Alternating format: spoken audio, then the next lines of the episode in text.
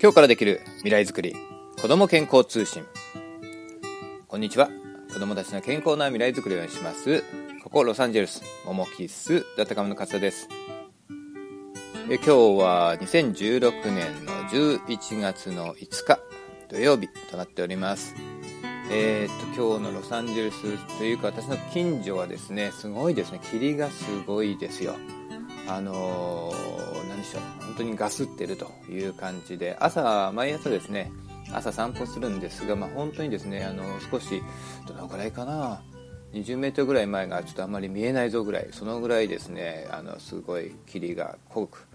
ねあのー、まあ、不思議な雰囲気であります、えー、まあ、ちょっともうね、えー、と今はもう何時だろう7時8時ぐらいになるのかななりましたけどもまだ結構濃い霧が、えー、そのままとどまっている感じですね、はい。まあ、最高気温が10ごめんなさい、えー、24度、えー、最低が14度という感じで。まあまああの基本的には結構過ごしやすい感じで。今ちょうど14度ぐらいだそうなんで。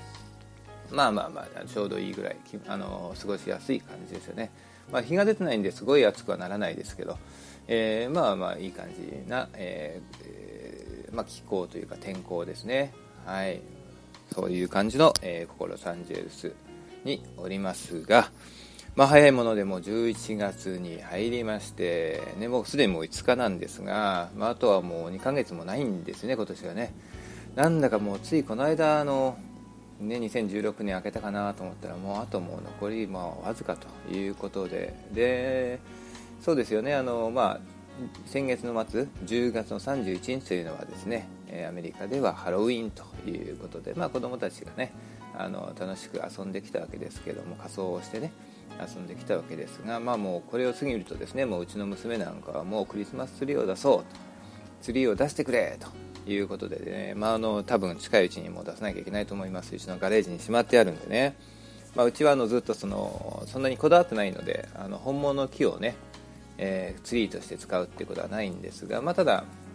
この時期になるとあちこちにですねもうあのツリーを売り出すところがそろそろ出てくるでしょうね。あとあのパンプキンね。あのこれハロウィンだけじゃなくてもあと次にですね今度はあの感謝祭というサンクスギビングデーというのがですね今月の末ぐらいにあるので、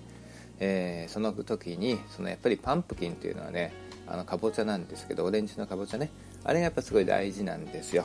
はい、なんでまあそういったあのかぼちゃをあちこちで売っている、ね、パンプキンパッチなんていうようなねそんなようなところもあります。ということでだんだんだんだんね、あのー、何でしょうもう年末だなとこれからホリデーシーズンであっという間に今年は終わって新年が来そうなそういう雰囲気ではありますね。はいでまああのまあ、最近あったこと今も言いましたが、あのなんだハロウィンにですねがありましてで、まあ、あの31日、まあ、月曜日なんでねあの仕事は休みとかではないんで、まあ、普通にみんな仕事してからなんですが、まあ、夜になりますとねあのうちの近所でも子供たちがですねあの練り歩いて、ね、あのそういった仮装した子供たちが練り歩いて、ね、トリックはトリートとか言って、ね、あのあちこちの家に回ってキャンディーをもらったりしてましたけどもでうちはどうしたかというとですね、まあ、うちの娘、えー、9歳なんですが、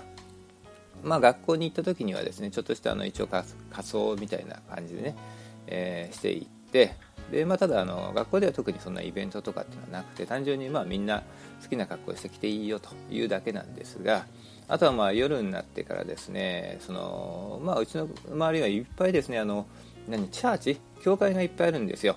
まあなぜこんなせこんなところにそんなに密集して教会がいっぱいあるのかっていう不思議なんですがいろんな宗派の教会とかね、まあ、仏教のもあるし、ね、それ以外のもあるしということでね、まあ、みんな何かそういう救いを求めてるのかななんて思ってしまいますがでたまたまですね日系のそのチャーチ私とは私はあんまりその、えー、チャーチというところいうか、まあ、宗教っぽくないんであの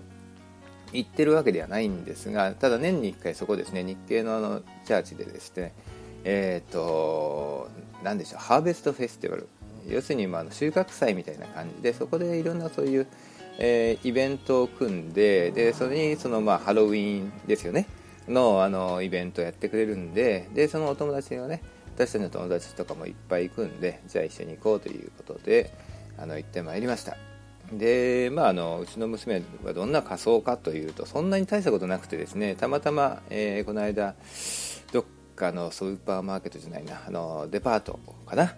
に行ってあの量販店に行ってで見つけたそのジャケットがですねヒョウ柄のジャケットにあのフードがついてそこに目がついてるやつだったんですよ。それをですね買ってあとはその尻尾？であのなんか尻尾をですねあのどっかから買ってきてまあ多分ねそのこっちにもダイソーがあるんでダイソーによく行ったりするんですがあのね100円均一みたいなのありますよね、まあ、そこで尻尾を買ってきて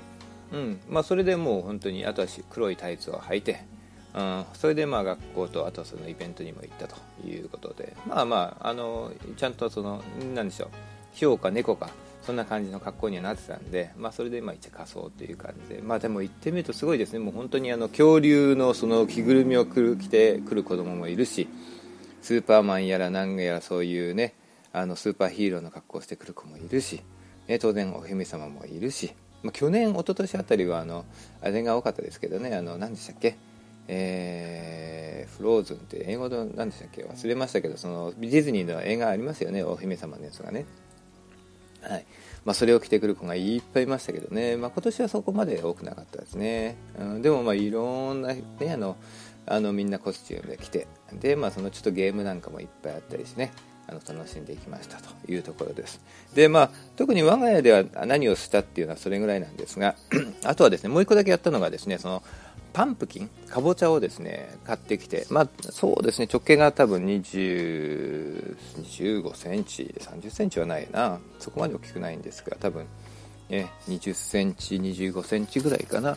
そのぐらいのですね、えー、パンプキン。あでも30センチぐらいあるのかな。うん。そのぐらいのちょっとパンプキンを大きなやつを1個買ってきてそこにそのカービングっていうんですけどあの要するにあのよくありますよねそのパンプキンに顔を彫っているっていうそういうやつをやりまして。でまあ、えーと、うちの娘がですねその描いた、えー、なんだろう猫の顔みたいなのがあってあとはそのちょっとした怖い顔みたいなのがあってでそれをですねこう型紙を一応描いてそれをこう貼り付けるんですよ。それでそれでピンでポンポンポンポンポンポンっていう風にその線に合わせてもうそういう風にプチプチプチプチプチプチプチプチってやっていってそれから紙を取るとそのプチプチがその形になって出てるんですよね。例えば目の形とか眉毛の形とか鼻とか口とかっていうのが出てきてそこをですねちっちゃなノコギリみたいなのがそれ用のが売ってましてでそれを使ってですねあのパンプキンのですねぐちくしくしくしくしくしってギコギコかどっちかというとギコギコギコギコって切るんですよ。そうするとそれがくり抜かれてねあの顔のパンプキンの顔になったりするんですよね。はい、なんでまあ今回はですねその2つの顔をですね1つのパンプキンに、まあ、違った面にですね彫りましてはい。でそこにこうちょっとしたライトを入れてで、ね、パンプキンの顔を作ってみたと、ね。まあ、そんなことをやってみました。まあただねあのやっぱ面白いなっていうかすごいなと思ったのはこのなんだかんだこれをですねもう過去3年ぐらいはや連続して連続して毎年やってるんですよ。もう年に1回だけですけどねもちろん。やってるんですけど最初はまあ本当にねあの一緒にうちの娘と一緒にやってたんでやってるんですがやってきたんですけどやっぱ最初はやっぱいろいろ手伝ってあげてやっとこうできたって感じなんですが、まあ、今回は最初だけちょっと私また手伝ったんですがあとはまあ本人にやらせたんですよ。で結構これ重労働でして時間もかかるんですけどでもまあ根気よくねプチプチプチプチやってその後そのノコギリを使ってギコギコギコギコギコやってですね最終的にはほとんど、まあ、あのうちの娘が自分で作ってしまったという感じででまあまあ普通にできたんでね。なんでおおなんかすごい上達したなと、うん、でもう結構自分でもできるようになったっていうことで、まあ、本人もすごいやっぱりそういった意味では自信もついたでしょうし喜んでましたよね、うん、だからやっぱ続けることって大事なんだなっていうふうに思いますよね。やっぱ一つのそういった、ね、あのことでも毎年やることで、うん、やっぱりこう技術が上達するとか。うん。ね、またそれがまあ一つの習慣にもなるんでね。また来年もこれでやってみようとかって思うんでしょうね。まあ、クリスマスツリーを毎年出すのと同じようなもんでやっぱりこう毎年毎年の一つのイベントとしてねそういうふうにやってみることもいいのかなっていうふうに思いましたね。はいという感じで、まああのまあ、10月31日のハロウィンを、えー、過ごしましたというところですね。はい。はい。あとはそうですよね、あの今この時期、アメリカでやっぱり話題といえば、まあ、選挙の話ですよね、大統領選がもう本当にあの来週ですか、ありますけども、まあ、あとはその大統領の,、ね、あのトランプさんとヒラリーさんの,、ね、あのがどうなるんだっていうね、まあ、あのなんでしょう。討論会見ても、まあ、2人のそのけなし合いばっかでね、なんかちょっと見ててへきへきしてしまいますけども、うん、もうちょっともう、なんでしょう、その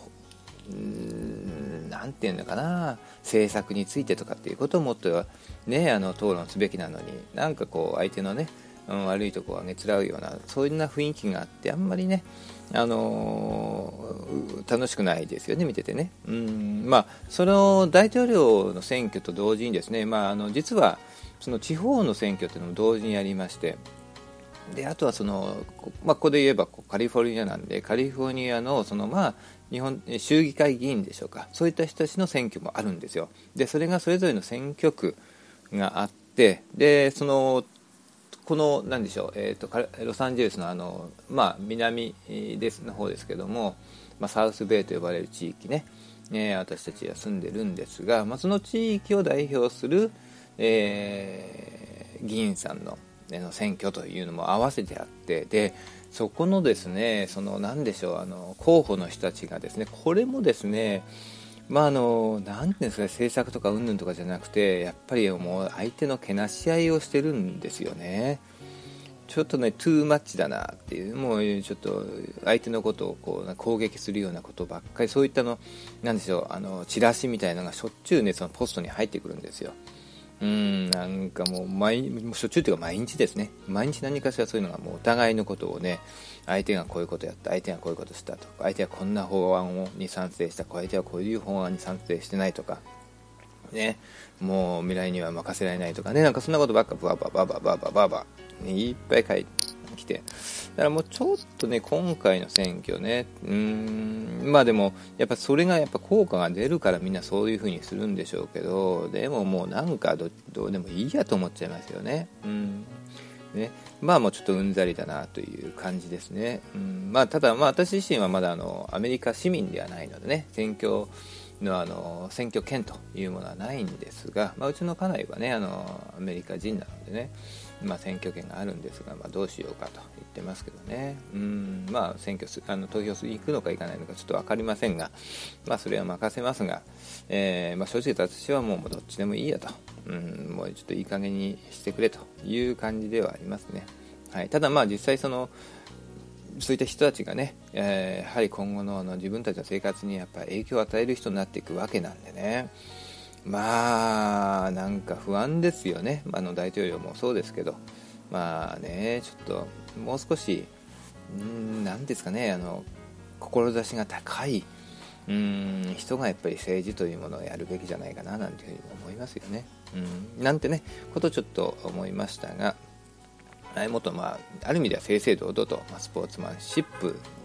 をね、乗っ取るような、そういったあのぜひ選挙とかっていうのもやってもらいたいなものだなと思いますね。はい。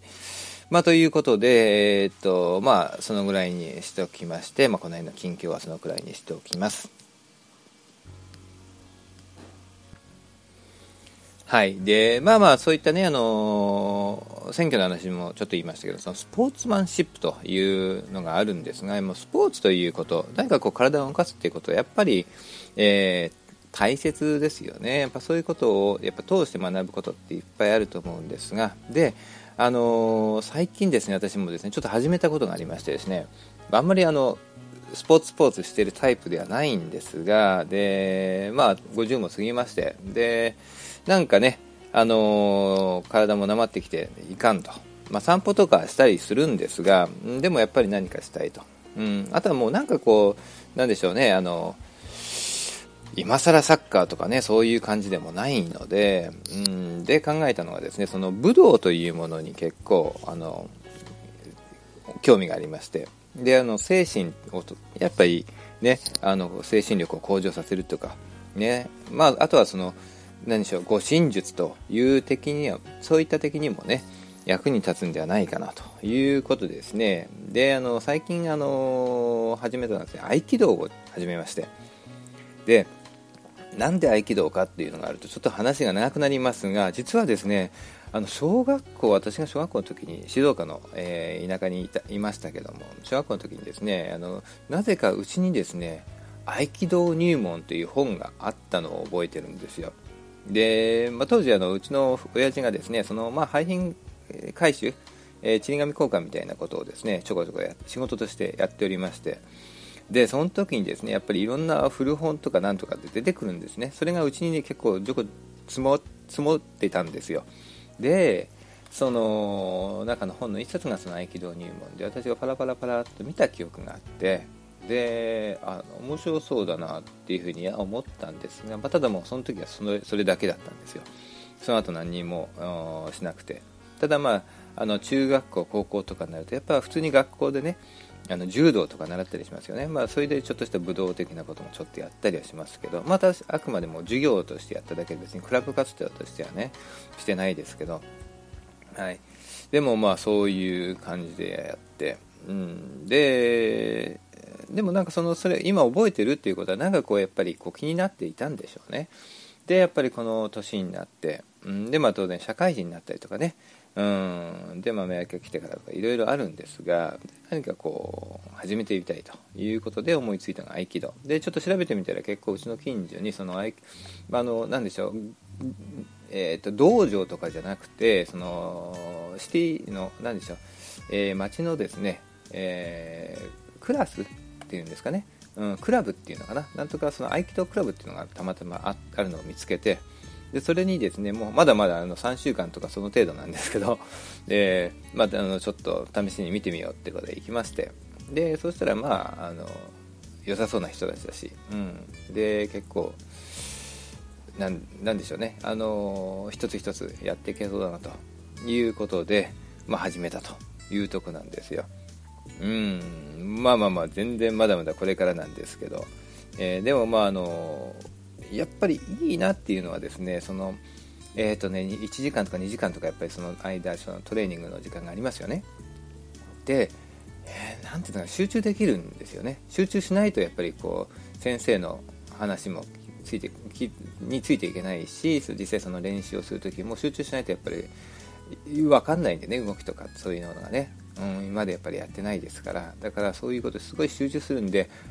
他のことをですね忘れられるんですよね。だ普段やっぱ仕事のこととか家族のこととかそれ以外のこと、まあ、いろんなストレスがあったりとかするじゃないですか。だそういったものをですねその1時間2時間の間はですねやっぱりこう忘れられるっていうのがすごいいいなということですよね、うん、あとはあのその合気道はあの、まあ、きっとやってる方はねあの知ってるかと思いますけどやはりその和とか木とかっていう木合気道っていうぐらいですからね。そのハーモニーっていうことをすごい大切にしますよね。うん、そう相手と共にあると。一緒に動く。ね。そうまたその自分の意識がどこにあるのかということをすごい重視するのでもう変にその格闘技であのパンチとかキックとかだけじゃなくてやはりあの本当にうんその何て言うんですかね奥が深いというかうんね精神に基づくね、そういったところを学べるんじゃないかなっていうふうにも思いますね。だからやってること人たちはやっぱすごいそういうところにやっぱり共感してやってる方たちが多いですね。特にあの、いろんな人たちがいて、あの日本人日本生まれの日本人で多分私だけだと思うんですよ。うん、それ以外は本当にあの先生は、えー、中国系のアメリカ人の方ですし、うん、であとはそれ以外にはもう白人の方も多いし、うんまあ、まあアジア系フィリピン系の人もいたりとか、うん、韓国系の人がいたりとか、うん、あとはまあねあの何でしょう、えー、ラテン系の人たちがいたりとかまあまあ本当にあのヨーロッパ系の人もいたりとかまああの本当にいろんな人たちがこう混ざっているんですよねでもそういう人たちが何かにこう共感するところがあってこの合気道というところをこう学んでるというところがなんかすごい興味深いというか面白いんですよね。うん。ね、でなんかすごいみんなその人たちもなんかその何て言うんですかね。その木とか和とかっていうそういう精神うんに何かこう感じるものがあってやっているというところですね。特にこっち年配の人なんかはちょっとそういったうんちくを結構語ってくれたりしますよね、うん、なんでまああのー、頑張って続けていきたいななんていうふうに思います。はい、ということでですね、まあ、ちょっとたまたまね私の話もしたのでそのスポーツということまた武道も含めてですけどもやっぱり体を動かすということがどのように、どれだけやっぱり、え、役に立つかということをですね今回のトピックとして、えー、挙げましたはいはい。ということで、まあ、スポーツをやりましょうという話なんですが、えっ、ー、と、まあ、特にこの子供とかね、若い世代の中でやっぱやった方がいいですよって、大人も当然やった方がいいんですが、若いうちにやった方がいいですよっていうことの一つ、子供にとっていいことということですよね。で、えっ、ー、と、早速ですが、ちょっとその5つの効果という話をしたので、まず1つ目の効果。その1はですね、まず、えー、と、フィジカルアクティビティ。要するに今、運動をする機会ができますよということね。スポーツやりましょう。まあ、特にこのスポーツチームに参加するとか、クラブに参加するとか、ね。あまあ、そういう一つの考え方でいきますと、そういうところですね。そういう機会を作ることができますよと。ね。で、あのー、まあ、特にね、あの、子供の場合、ね、今、最近ね、今現在、ね、あの、現代と言いましょうか。その時はですねあの、まあ、テレビを見ていたりとかあのビデオゲームやってみたりとかっていう方やっぱ子供が多いですよね、うん、であの本当にちっちゃい時からそれやっていてでやっぱり何ていうんですかねあの運動も不足にもなるしあとはもう目も悪くなったりしてますしね。うんやっぱりそういったものがやっぱり影響してやっぱ暇になっていたりとかいうことも当然あります。はい。ですからやはりあの何て言うんですかね、うん、その子供たちやっぱ特に成長期である子供にとってはですねやはりこの運動をするスポーツにをするということはですね、まあ、筋肉また骨とか、ね、そういったものの骨格のねあの成長にも非常に大きな役に立ちますしまたそれらを強くすることができます。うん、で要するにそれを若いうちにやっぱりそれをやっていくことで、まあ、将来的にねあの怪我をするというねうん、そういう可能性を、ね、あのリスクを減らすことにもなるんですね。はいでまあ、ある、ね、あの調査、えー、ニュージーランドですか、えー、行われた調査においてはね、すでに2006年に行われたそうですが、はい。えーとあの思春期よりも前、まあ、思春期も含めてですか、あの要するに10代までの間に運動をねうん、していたエクササイズをした、ね、子供というのは、えー、の骨のですね密度がやはり高くなっているというやっぱ調査結果が出ているらしいです。はい、ということは要するにあの骨というのはですねあの若いうちにやわーっとやっぱりこう成長するんでその時に運動することによって骨があもっと丈夫にならなきゃいけないっていうふうに思うんでしょうね。まあ思うかどうかはない必要だ、必要だから。だから、骨がもっともっとやっぱり丈夫になるんですよ。それをあまり体を使わないでいると、まあこのぐらいでいいかってなっちゃうんですよね。そうすると、やっぱ骨もそれなりに、それなりになっちゃうんですよ。うん、なんで、あの、その成長期、うんね、あの10代までの間ですよね、もう20歳になる前までね、その間のうちに、できるだけある程度の負荷をですねやっぱり体にかけること歩くこと走ることねあの鉄棒にぶら下がることうんね動くことね蹴ることいろんな動きがありますけどやっぱりそういったね負荷をやっぱり若いうちにもう子供にね子供の体に、えー、かけるということは骨の成長それがもう基盤になり基本に基礎になりますからうんね、そういったことに役に立ちますよということです。だ筋肉をムリムリにする必要はないんですムキムキにする必要はないんですけど、うん、でも成長のために、うん、非常に大切ですよということですね。だから、まあ、のまず1つ目のメリット効果としましてはその成長要するに運動をすることがまずできるということで、うん、体の成長に役に立ちますということですね。はい。うん、そしてまあ先ほど言ったように、えー、っとまあ、肥満とかねそういったものも防ぎますから、ね。あのー、それはその子供の時の肥満だけではなくてそれがま将来的なね大人になってからの肥満防止にもつながりますよということなんですよね。はい。ね。あのー、まああとはそのリサーチでもねやっぱ言われているのはやっぱりその肥満の子供に比べてその運動している子供たちっていうの方が基本的には精神的にもですねあのハッピーや要するにもうよりハッピーだと、うん、幸福な子供、うん、ハッピーな子供になりますよということをやがやっぱやっぱそうらしいですよね。はいであとはその健康の面ではですねやっぱり心臓病とか糖尿病というようなものもやはりえー、そういったもののリスクというものも減らすことにもつながるというふうに言われています。はいね、まずは体にいいですよということですね。はい、ということで、まあ、まずは、まあ、まあ、ともかくあの子供とスポーツ、そしてその効果ということでね、まあ、話をしていきたいと思いますが、えー、っとですね、まず1つ目、えー、まあ、一番やっぱりね、あの効果として大きいところはですね、あの身体的な成長に一番役に立つというところでしょうね。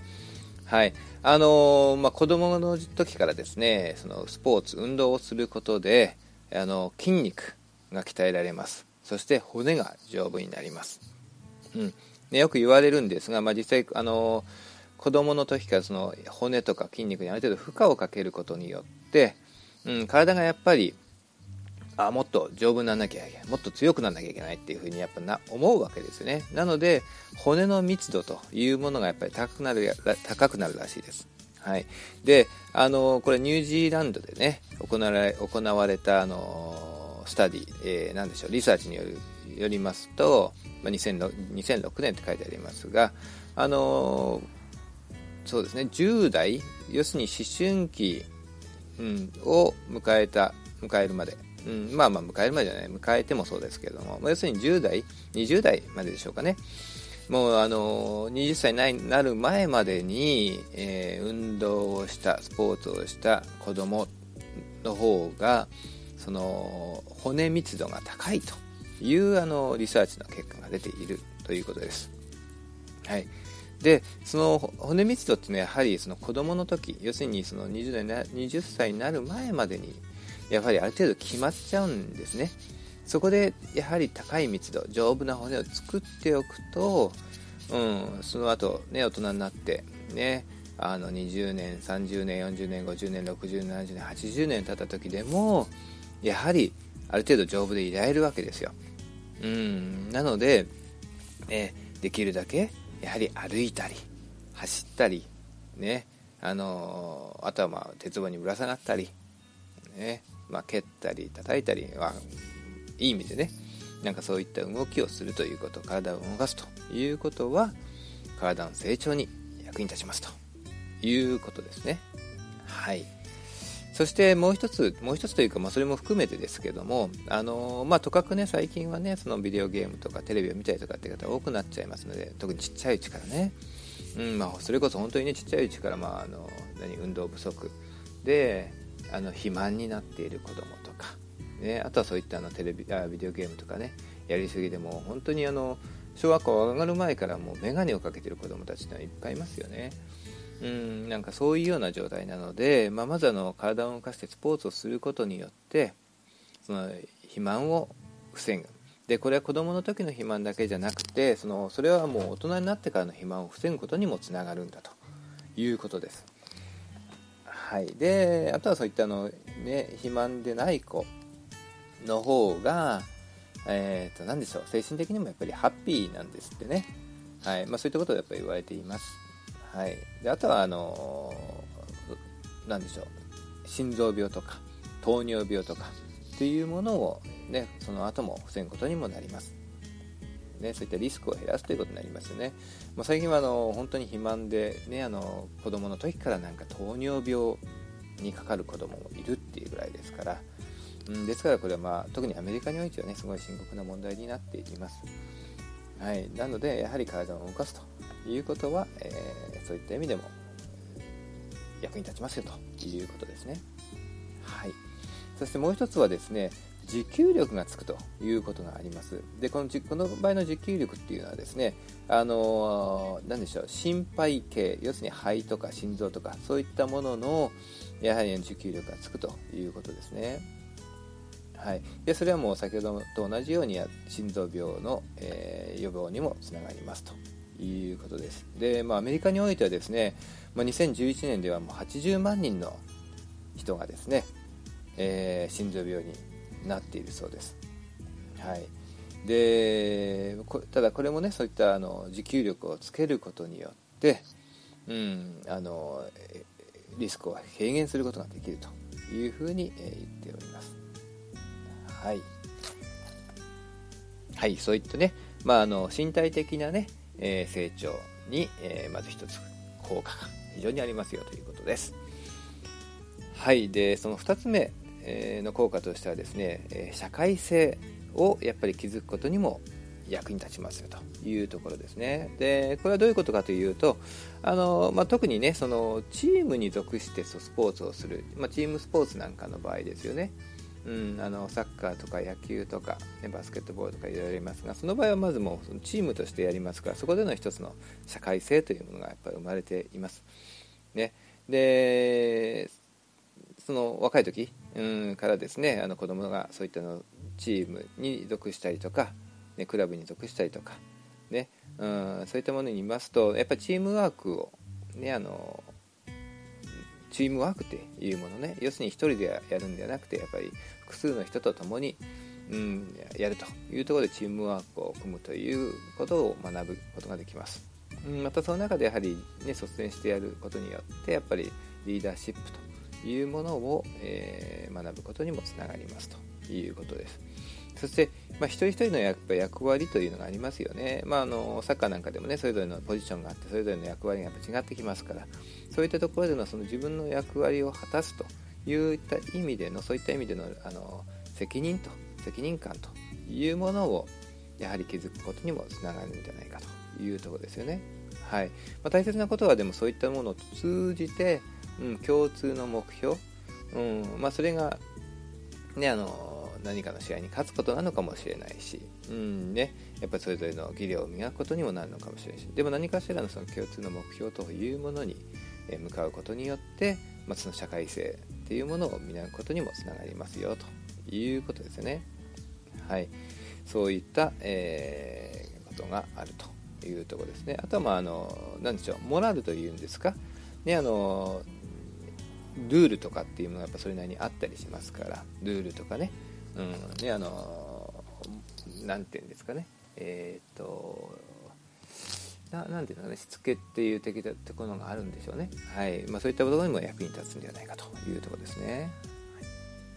あそうですね。あとはまあそのチームワークという話があったんですが。でチームワークはそのスポーツという中だけではなくてで大切なことはやっぱりその大人になってからですよね。大人になってからで実際の会社とかね、あの社会の中で会社だけで社会の中でやっぱり仕事をするとかいうふうになった時に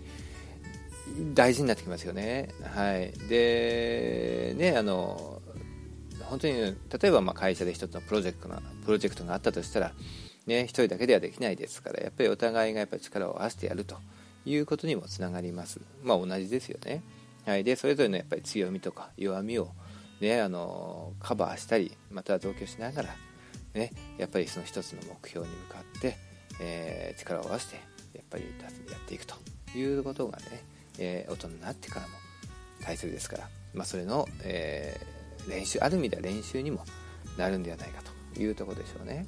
はいまあ、そういった、ね、社会性をね養うということで、えー、スポーツは役,、ね、役に立ちますよということですね。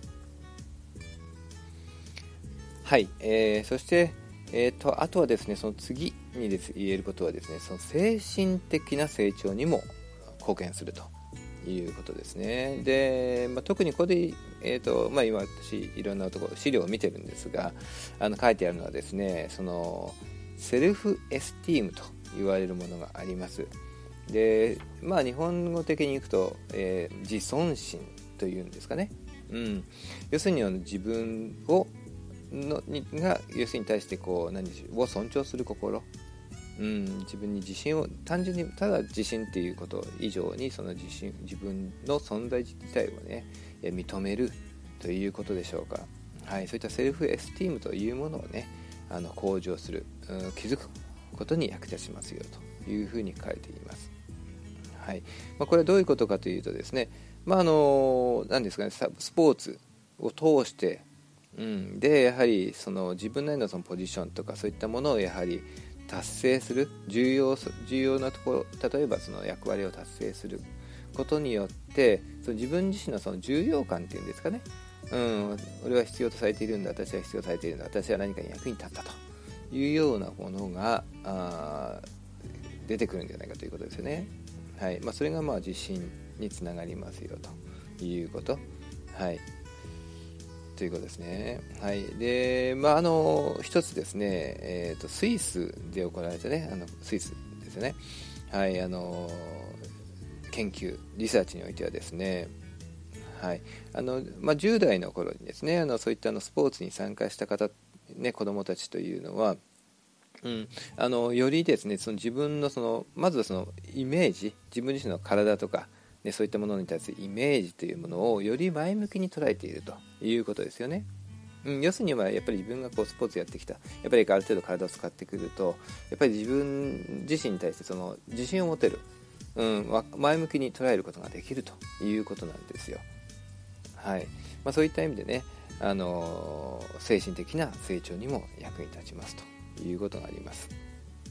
はいでまあ、それが一つのその自信とか、ね、自尊心ということなんですが、はいあのー、もう一つはですね何て言うんですかねその忍耐力っていうんですかね根気とかいうものがあるんですがやはりその練習とかやっぱ楽ではないですよね。うん、本当にやろうとするとね。うんね、やっぱりその練習したりとか実際その何かのそのゲームとかっていうゲームっていうのはその試合ですかねとかにねあの参加するにしてもやっぱりその楽ではないですよね。だそういうところにそのやっぱり耐えるということも出てくるわけですよ。でいろんなそのプレッシャーもあったりするじゃないですか。ここ一番でやんなきゃいけないとかね。はい、だからやっぱりその何かのその試合の前とか何かやっぱやる前って結構緊張したりしますよねでもそれってやっぱ自分との戦いですからねはいまあ、そういった意味でのその忍耐力またそれを続けることによる、ね、根気というようなものも、えー、養われますということですよね。はい。そうですね。あとはまあ実際そのやっていく中でそのより大きなですねあの結果を生もうともっと向上していこうっていう時にあのあれですねあれですよね。あの例えばまあスポーツであればやっぱそのコーチがいたりしてコーチからねやっぱその注意されたり指導を受けたりするとねやっぱりそういったものをやっぱ受け受け受け入れる姿勢というものも必要になります。はい、でそれを通して今度はよしじゃあそれをこう自分の練習に取り入れてみようとかっていうのも出てきますよね。はい、なのでそういったあのえー、っと何て言うんですかね。はい。えー、まあある意味では自分を成長させるために、うん。ね、あの一つ一つのことをやっぱり、えー、学ぶということがですね、えー、つな何でしょう学ぶことができるというようなところでしょうね。はい。ですね、まあ、今言ったのはその持久力という話。持久力でしたっけ？えー、そう持久力というか、まあそうですね、その身体的な持久力もそうなんですが、まあ、精神的な忍耐力、根気という話なんですが、であとはその、まあ、あの全てがね、そういってあの、なんでしょう、オーバーラップあのするものですが、もう一つはですね、そのやっぱり自分で自分をこう制御するっていうことですね。うん、要するにセルフコントロール、ディスピリンと言いますが、まあ、そういったものも、えー、ある意味では必要になりますからそういったものを学ぶことになります。それは体の動きをやっぱり制御するということと同時に自分の心というものも制御することですね。抑制することになる。ね。そう。やっぱそれによって、うん、やっぱりより正確な動きをする、うん、そしてそれによってより良い結果が生まれると。いうことになりますからそういった練習にも当然なるということですね。はい。あの、まあ、私も先ほどねあの合気道始めましたなんて話しますけどやっぱりその自分はやっぱり気持ちと頭で考えたことは体っていうのはやっぱり同じようにやっぱり同期して動かなきゃいけないんですがやっぱり動けないですよね。だから逆に頭で考えすぎちゃって動けないなんてこともなるのでやっぱりより自然に体が動くようにしなきゃいけない。そのためにやはり数多くのやっぱり練習をする同じ動作を繰り返すという反復というものがやっぱり何事も必要になってくるんですよね。そしてある程度やることによって自然に体が動くようになる。ででもそのためにはそのいっぱい言った自分で自分の制御するということがやっぱり必要になってくるというとこでしょうね。はい。はい、そしてまた次の、えーと、良さというか効果というんですが、あのー、何でしょうね。学習にも役に立つと。要するにま勉強とかねいろんなことを学ぶということに役に立ちますよということを言いますね。はいまあ、あの今まで言ったことが全てそのやっぱ生きてくるわけなんですがやっぱり体がやはり、ね、あの健康であってなおかつ精神的にもそういった、ね、成長する、うんね、あのことによってやっぱり学業を勉強することに対してもやっぱり集中力が生まれてみたりとか持久力が生まれるということうん。でそれによって、えー、よりよく学ぶこともできるわけですよね。はい、であとは、まあ、あのある意味ではその、まあ、その何でしょうスポーツの種類にも当然よるんですがその、まあ、競争ということですよね。コンペティションっていうんですがあの試合とかっていうのはやっぱり相手と競争することですから、うんまあ、そういうふうに競争することあの競うことをある意味では経験することですよね。うん、でまああの社会なんだかんだ言ってもやっぱり競争する社会、まあ、それがいいとか悪いとかっていう話はありますがやはりあの競うことっていうのは実際現実問題として世の中いっぱいあって、まあ、その上で成り立っているところも正直ってあります、まあ、ビジネス活動もそうですね。うんね、で実際その何でしょう自分たちが生き残ると生き残るっていう言葉自体がやはりそのある意味では競うこと競争のもとに成り立っているようなところがありますから、ね、なので、まあ、そういった意味でのそのスポーツという中でそのスポーツマンシップというものも含通してでもなおかつそれを通してのその、えー、競うという経験を得ることができる、うん。ね。まあ、そういった意味でのスポーツというもの運動というものをから学ぶことができるということですね。はい、でより良いそのスポーツマンシップというね、まあ、あの単に、えー、たと戦うと言って手を手を相手をね蹴落とすのではなくてやはりお互いが正々堂々と戦ってでねあの、まあ、終わった後とかまた共にあのやった後のその気持ちの良さっていうのはありますよね。相手も頑張ったこっちも頑張ったどっちが勝ったのではなくてね、まあ、そういったものをやはり学ぶと経験するということが大事じゃないかということですね。はい。まあ、それが一つ学習につながりますということですね。それはま当然勉強にもつながってくると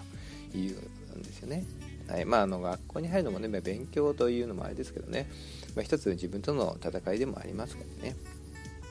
はい、あとあのー、まあ私もなんかこう今習っていることがあるので実感するんですが、まあ、ガイダンスって言いますよね。ガイド、うん。ね、要するに誰かコーチとか先生とか。っていう人たちがいてその人たちがやはりその指導をしてくれる、ね、いろんな練習をする中でも指摘をしてくれる注意をしてくれる。そういったあのガイダンスというものがあります。ガイドというものがありますから。それがそれによってその正しい方向に導いてくれる、うん、わけですよね。だそういったものをやっぱりこう経験するとやっぱり他人を受け入れる気持ちなんかそれを通して自分がああうまくできたと。あ少しよくできたと、うん、成長したと。向上したと。いう経験をすることで他人の意見を聞くことができるようになるわけですね。はい、なおかつそういった先生とかコーチとか、ねあのまあ、先輩でもいいんですが、まあ、あの周りからねできまあ、要するに自分よりもできる人たちがやっぱ伝えてくれる教えてくれることねまあ、そういうことでそういう人たちはやっぱ基本的にはその、ね、あの前向き要するに何か共通の目的に対してこうやってこうポジティブな、うん、人たちでわけですよね。はい。まあ、そういう人たちが自分の周りにいるということ。それがすごい大切なんですよね。うん、でやもすると学校に行くとやっぱり同じ世代の人たちまた子,、ね、子供たちがやっぱりだけが集まっていて、ね、でそれぞれ同じレベルなのか分からませんがやっぱりこう何かこうガイダンスになるものってやっぱ不足する場合があるんですね。ガイドになるものが。だからその学校から離れてそういった違った年齢の人たちうん、そしてなおかつ大人という人たちと触れ合ってでなおかつそういった、えー、ガイドを得られるということはすごく大切だというふうに言われています。はい、であのー、まあ、こちらでねあのその、えーと、リサーチがあってであのメンターっていう話もあるんですが要するにこう何かそのガイドになっていたりとかまたあの見本になる人がいるということはあの子どもたちの成長に非常に役に立つでどういった効果があるかというと、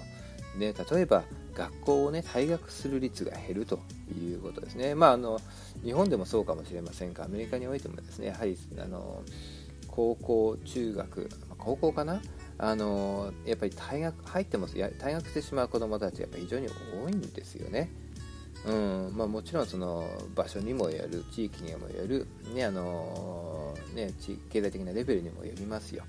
よりますけどもでもそのスポーツをやることによってあのやっている子どもたちというのはあのこちらのそのリサーチでは52%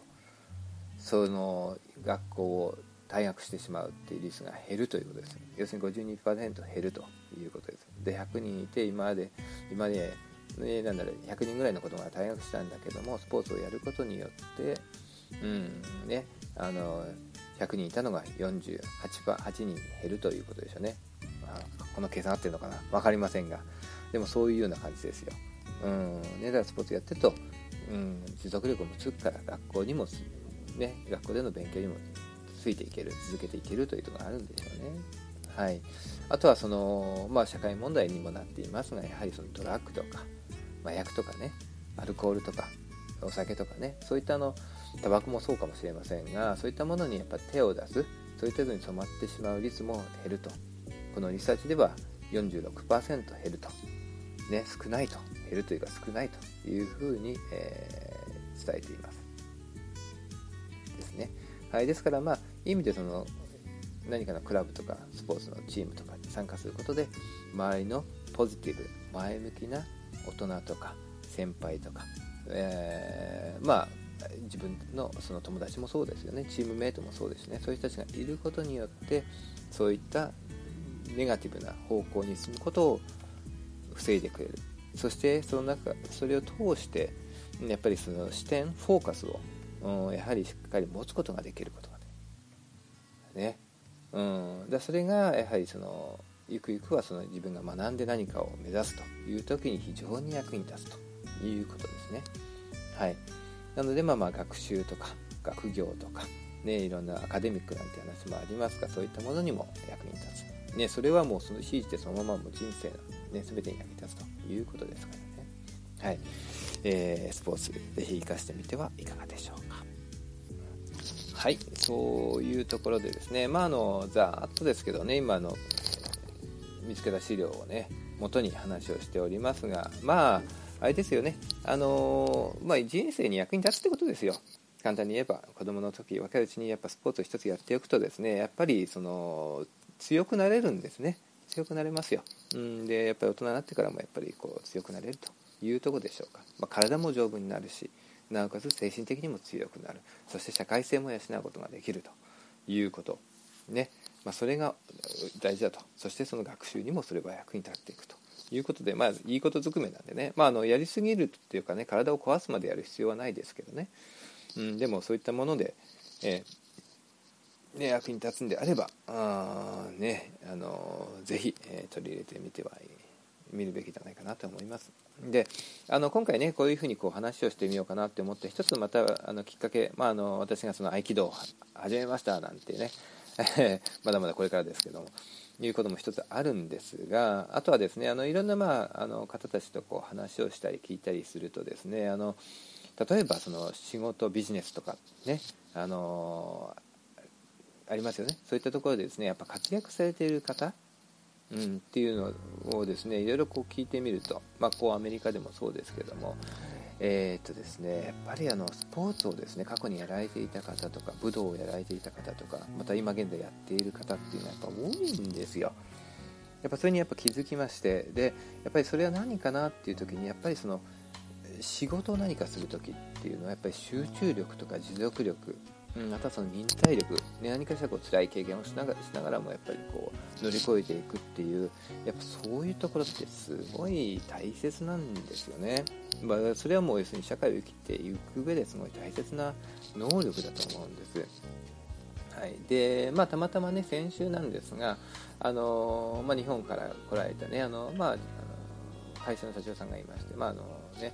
でその方と話をする機会がありましてでですねあのその方がですねあの大学の時にあのスピードスケートスケートをですねあのやっていましてでオリンピックをですね目指していたっていうんですね。であのカナダのあのカルガリーとかねそういった合宿にも行ったっていう話があってであのやっぱねやっぱそういうことをやっぱ経験があるからですね今その社長さんがやられてますけどやっぱりそういったフォーカスをしたりとかいうことがですねできるんでしょうね。そういった能力をやっぱり生かすこと集中力持続力やっぱり大変なこといっぱいありますから。ね、だそういったものを生かすことができるんでしょうね、はい、そしてより良い指導者になっていけるんだというふうに思うんですね。うん、で、まあ、あの私はその何会社の社長って言っても、まあ、私一人でやってるだけなんでね、まあ、基本的にはそんな あの誰か下に誰かいるわけでもないんですが。ただやっぱり仕事でね、まあ、あの今現在、えーと、アメリカにおいて一応会社でね、まあ、周りのそのいろんな他の企業の人とかであの、まあ、今やっているそのエナジーエナジー関連のねあの事業なんかでもねあのいろんなその他の他社とやっぱり協業したり他の人たちとやっぱ力を合わせてや、ね、あの一つのプロジェクトをやっぱり完成させていくなんていうことをやってるんですがやっぱそういったものの中でも今言ったその集中力持続力忍耐力、うん、そしてコミュニケーションのスキルということ社会性というのはやっぱりすごい大切ですよね。はいね、だからねなんでまあやっぱり自分が過去にやってきたことはやっぱ何かしらこれから生きてるのかもしれないですよね。で、まあ、自分を振り返りますとねあのまあ、正直言って小学校の時ってあの運動結構ちょっとちょっとぽっちゃりしてたんでねあの運動とかまあ得意じゃなくてマラソン大会ではいつも後ろから数えた方が早いくらいの子供だったんですが、はい、ただまああの中学高校でやっぱ身長も伸びまして体重もふっとこう引き締まり体も引き締まりましてねはい、で中学の時あの地味ですけど卓球部をやっていまして、えー、ピンポンやってましたね、はい、で高校に入ってからですねあの山岳部といって山登りの部活に入ったんですね。なぜかしらね、まあ、でもそれでねあの合宿に行ってね。でも本当に歩く時ってやっぱりねあの1日6時間とか8時間ねそれを7日とかね、まあ、最高で10日間ぐらいですか。そのぐらいの長期合宿も行きましたけどもやっぱ続けるんですよ。やっぱそれっても持久力なきゃやってらんないですよね。で一旦も山に入ったらだって逃げ場がないですから。自分の足で降りてこなか誰もこう自分を担いでなんか降りてくれないですから。よっぽど怪我でも何でもしなかったらね。なんでやっぱりそういったことはやっぱできましたよね、うん、そういったものがやっぱ経験しましたよね、うん、であとその山岳部ね。あの静岡のの学校にいたんです高校にいたんですけどであのなんえっ、とですね2年生だったかな3年生だったからかなあのまあなんか国体のそういう山岳部にも山岳部の国体っていうのもあるんですよ。でその国体のその予選に出てみようっていう話になってでその4人3人かインターハイなんかもあるんですけどね、まあ、そういったあのまあ、コンペティションですよね。競技に参加してみようという話になってで私も一応あのそのチームに入ったんですよ。3人と4人で。インターハイが確か4人で国体が3人だったのかな。で、まあ、入ってでやっぱ練習をするんですよ。でうちのすぐね、学校のすぐ裏にちょっとしたちっちゃい山があってでそこにですねあの放課後えーとですね、リックサックにもう砂袋を詰めるんですよ。で重さを3 0キロぐらいにしてそれを担いでその近くの山をね登ったり降りたりするというね。まあある意味ではそういう練習をしましたね。いやまあ足きつかったですけどでもやっぱりあれがでもそれこそ山の中走ってますからねそれ担いで。で若いからできたんでしょうけど、うんね、でもそれをやっぱやって持久力をつけて体力をつけたんですね。はい、でまあ国体の予選に行きましてね、まあ、の本大会には出れなかったですけどね、まあ、私が他のねチームメイトの足を引っ張ってしまったんで非常に申し訳なかったんですが、うん、でもまあ良い、ね、思い出と良い経験になったような気がします。はい、なのでまあそれがあのあと社会人になってからね、まあ、あの社会人になって、まあ、東京に出てきたんですが、まあ、会社で草野球チームに入って、まあ、それもなんだかんで何度ぐらいかな56年やってたのかな。でやっぱりそのその町のね大会に出てね、4部一応それなりのリーグがあってですね4部リーグからですねなんかみんな若かったせいもあってですねうおーって頑張って1部まで上がったんですよね。あれも楽しかったですね。ただ私はあの本当に野球というのはあんま得意じゃなくてでやっぱ下手ですよ正直言ったら。で肩も弱いし。でもまああの仕事終わってからのねやっぱり練習とかってしますよね。そういうにはまあ行きましたね。はい。やっぱ走ったり投げたり。ね打ったりね守ったりとかっていろいろやって、まあ、おかげさまであの少しできるようになりましたけどでも、あの球は今でも投げられ肩弱いんでもう全然ひょろひょろですけどねでもまあ、あの、一応バッターボックスに立つとそれなりに球だけは当てられたんで、まあ、それでまあなんとか、えー、チームに貢献することできたような気がしますけどね。はいねまあ、あとはあのスキューバダイビングなんていうこともまあ始めまして、まあ、これチームではないですけどね、まあ、でも、ね、若い時に何かやりたいということで、ね、スキューバダイビングなんかもやってみたりもしました。はい。でまあ、そういったあのことがあったんですが、まあ、いろいろね仕事も職変えたいとかもあったんですが、まあ、30歳の時にですね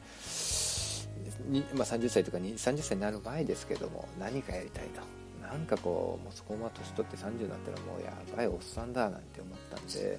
30歳の時に何かやろうということでで行ったのがですねアフリカの、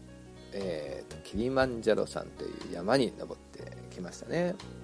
はい。まあまああの山岳部やってたっていうのもあったんですがまあ社会人になってからあんまり何もやってなかったんですけどでもまあ行ってでまあきつかったですね。いや、本当きつかったですけどね、あの本当に人生で最高にも精神的にも肉体的にもきつい経験をしましたね。まあ、行ってみてね、あの何でしょ何がきつかったかって高山病になっちゃったんですよね。うん。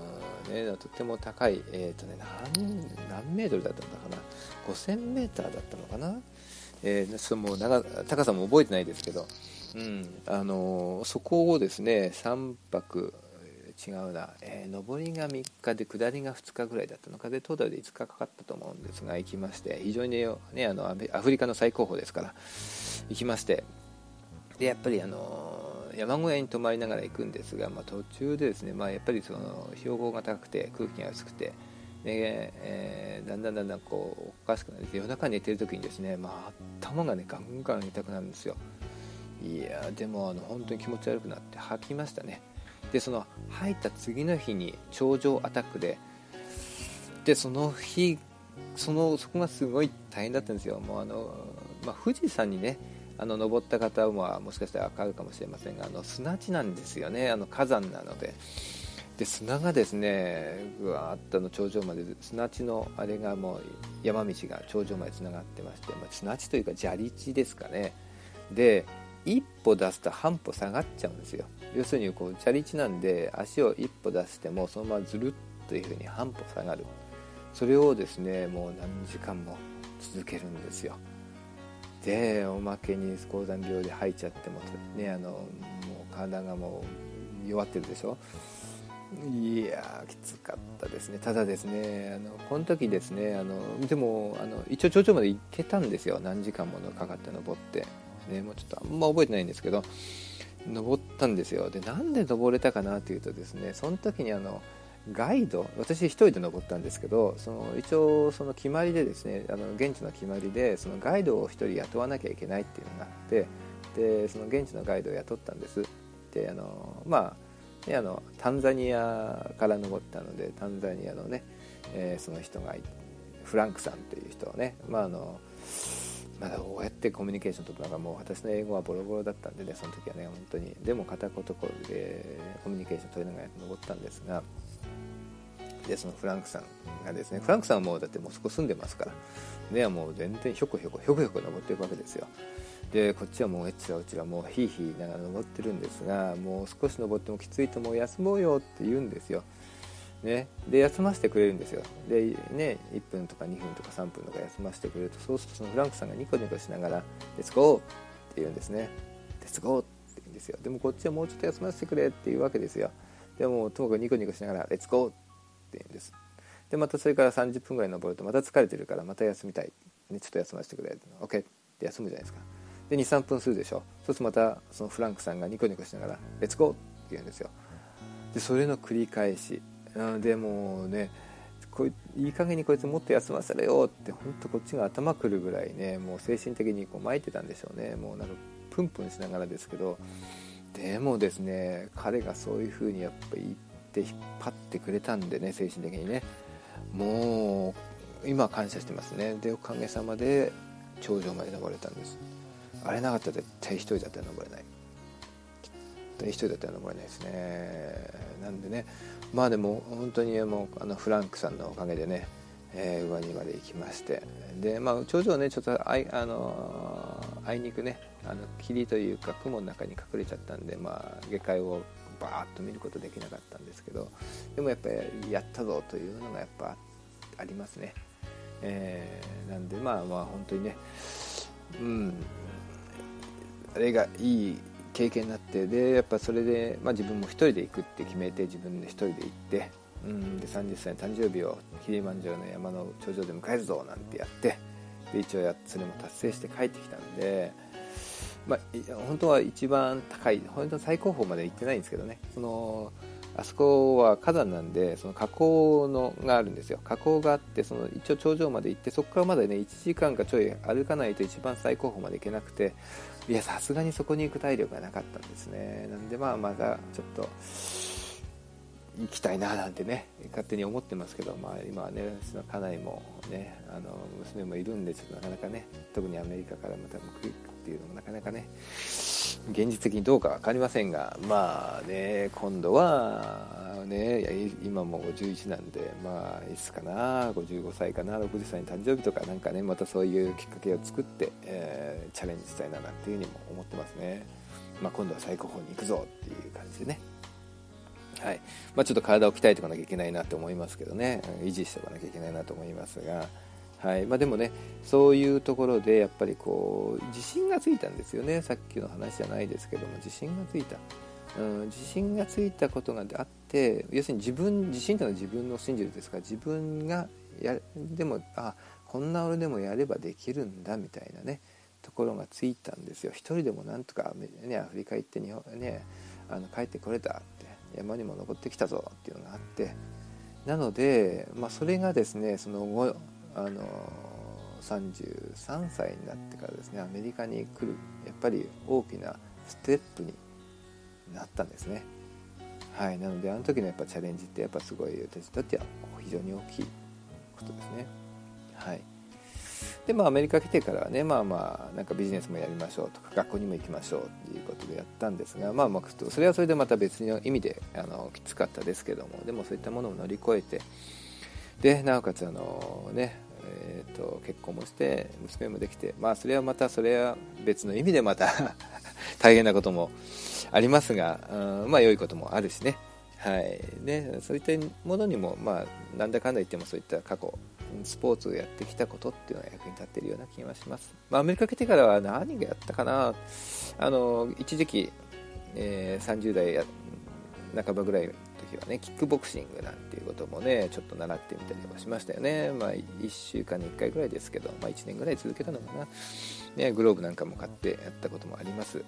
あとはまあフィットネスに行ったりもしましたよね。でまあヨガも習ってでだから今はねどこにも行ってはいないですがあの毎朝ヨガをやることあとはまああの近くをね歩くことはあの続けてますね、まあ、ここそれももう何年も続けてますね。はい。あとはまあ最近ねその合気道を始めたということで、まあ、また改めてね体をねちょっと鍛え直したいなっていうふうに今考えているところです。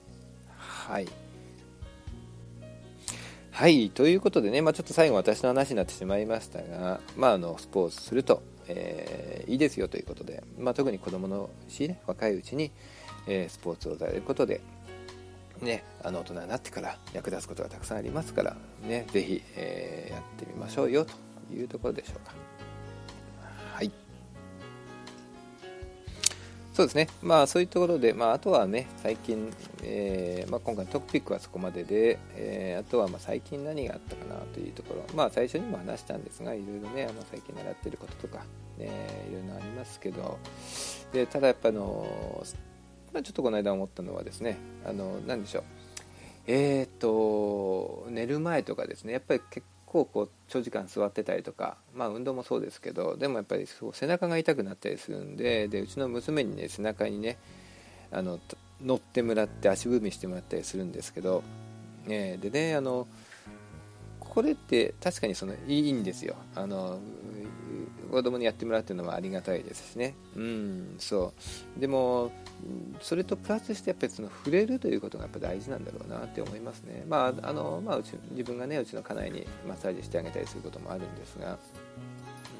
あの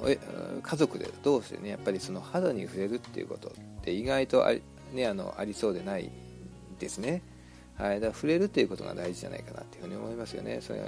うん、であの自分がやっぱり子供の時のことを思い出すとですねやっぱりその父親が私もいましてでやっぱり何回か覚えてませんがでも背中にをですね